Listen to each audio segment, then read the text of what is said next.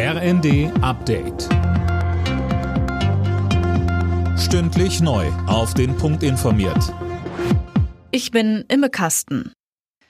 Beim Klimaschutz soll es in Deutschland trotz des Ukraine-Kriegs keine Abstriche geben. Das hat Bundeskanzler Scholz zum Start des Petersberger Klimadialogs in Berlin gesagt.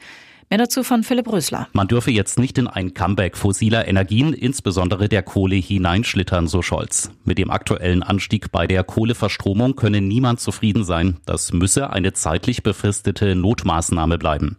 Eine neue Studie hat unterdessen ergeben, dass Hitze, Überschwemmungen und Stürme, verursacht durch den Klimawandel, Deutschland seit dem Jahr 2000 mindestens 145 Milliarden Euro gekostet haben. In weiten Teilen Deutschlands hat das Thermometer heute deutlich über 30 Grad angezeigt. Morgen sind örtlich sogar bis zu 40 Grad möglich. Wer sich nicht genug vor der Hitze schützt, riskiert einen Hitzschlag. Wie man den erkennt, hat uns Eva Hummers, Vizepräsidentin der Deutschen Gesellschaft für Allgemeinmedizin, gesagt. Wenn sich Leute wirklich nicht mehr wohlfühlen, Kreislaufprobleme bekommen, das hoffentlich noch sagen können oder aber tatsächlich in Ohnmacht fallen oder plötzlich anfangen, abwesend oder wirr zu wirken, das ist dann wirklich eine Gefahr, unter Umständen auch eine lebensgefährliche Situation, in der man auch den Rettungsdienst durchrufen sollte. Die EU stockt die Militärhilfe für die Ukraine um weitere 500 Millionen auf. Das haben die EU-Außenminister beschlossen.